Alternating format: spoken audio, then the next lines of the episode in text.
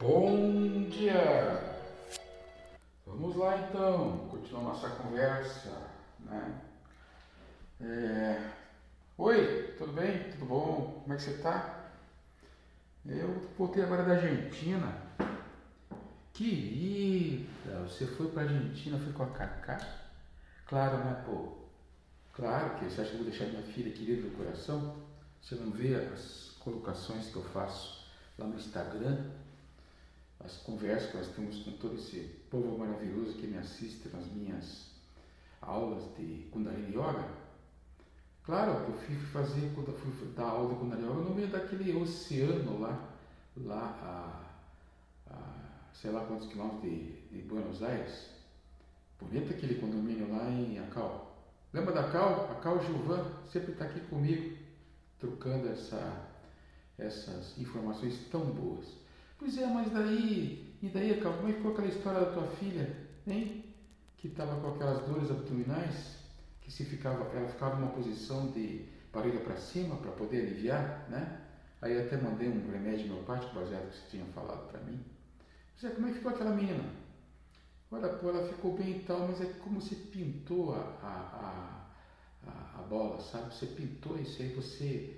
É, foi no, no, na veia. Essa menina volta e tem vermes, tem, tem que é aquela coisa do aquele parasita chamado oxiurus, né? Sei calma, mas e daí? Daí eu dou vermicida para ela, até ivermectina, é isso que está na praça aí, agora está tão na moda aí, né?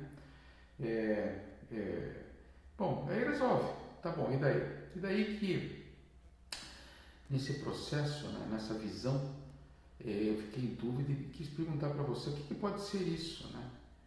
Olha, filha, eu vou dizer uma coisa para você. Lá na Argentina, é, eu não sei se ficou perto ficar perto de Buenos Aires, tal, você puder ter comido algum tipo de peixe cru, mas a informação que eu tenho é que o salmão, esses peixes crus, eles têm um verme característico deles que dá bem essa, essa sintomatologia que essa menina falou, que, que, que você me falou através dessa menina que é a Cacá, que é a sua filha, né? tem nada a ver com saliva de cachorro, porque não limpou direito os alimentos, nada disso. É um vermezinho safadinha, que tem um nome feio para danar. Não vou nem falar para vocês, porque também me interessa isso, tá? E que está dentro dos peixes crus, né? Ou mal passados, cozidos. Uh, pô, mas isso é um perigo, não vou comer mais peixe. Calma aí. Os peixes vindo lá do Chile são todos peixes de águas profundas, são, são peixes que tem essa tendência, mas é engraçado. Na Argentina é muito comum isso. Já é alguns pacientes que foram viajar para lá e volta e meia eles, eles essas crises de dores abdominais, muitas vezes sem ter diarreia, né? uma má disposição. Tá, tá, mas que legal. Mas e daí, além disso, desse tal de ser verme, né? o que mais que poderia estar acontecendo com essa situação abdominal de cólicas, de dores abdominais, etc. Bom, você sabe, né, Cal, como é que eu vejo isso tudo, né? Eu vejo sempre como, sempre não, né? Tem vários, o médico tem que estar atento, ele tem que estar assim, antenado para detectar, às vezes até por vídeo, onde está o problema, né? Então até que você fica assustado, pô, mas como é que você percebeu que ela estava com todos esses sintomas, tal, tal, tal, não sei o que, eu não falei nada dela, tal, a tal. É olho, é intuição. Você trabalha isso você tem o sexto chakra aí. Você vê de longe. Depois tem uma coisa, né, filha? Tô velho, né? Pô, se eu não aprender agora, pau, pau. certo? Entendeu? Então, vamos lá. Aí vai a experiência, o cheiro clínico do médico, né? E você, por outro lado, você é uma mãe. E percebe, depois só veio confirmar que te preocupa essas, essas cólicas abdominais que tem essa moça. Então vamos é, ir para um outro polo: intoxicação de metal pesado. Chumbo, como já falei para você nos podcasts passados, produz isso sim. Viu? O chumbo produz cólicas saturnínicas que levam os pacientes a cirurgias abdominais. O que poderia é, estar causando mais problemas hoje em relação à alimentação de carnes? Olha, você foi para o país da carne, né? Tá?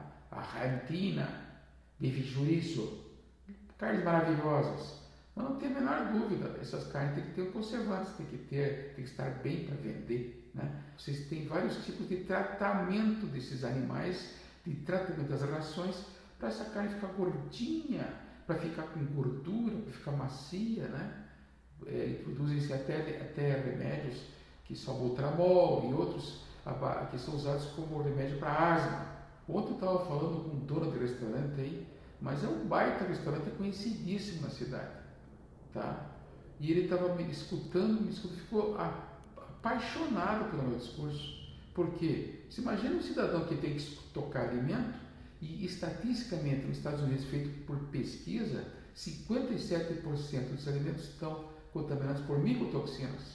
A flavotoxina, a, fla, a flavotoxinose por o aspergillus, né? o aspergillus flavus. É um dos, dos fungos tem quatro tipos.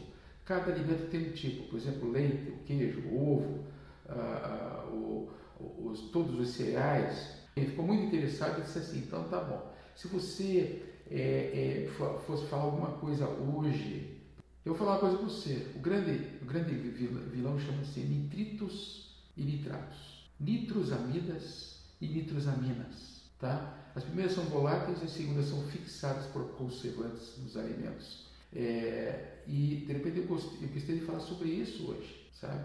Essa presença dessas nitrosamidas e nitrosaminas que acabam é, é, vindo através da, da, do uso do EDM, DMN, que é um tipo de nitrosamina que serve para o tratamento e a conservação dos alimentos.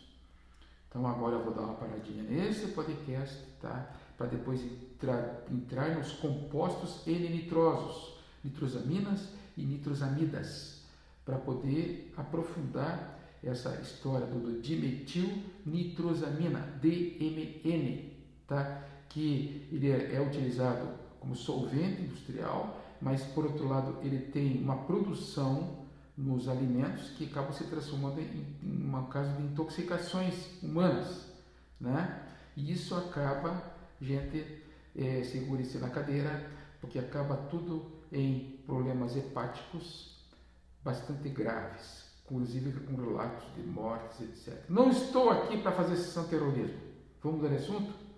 Então tá bom. Então no próximo podcast eu vou dar, vou dar noção para vocês que quais são os alimentos que têm essas nitrosamidas e nitrosaminas, né, que podem afetar o nosso organismo.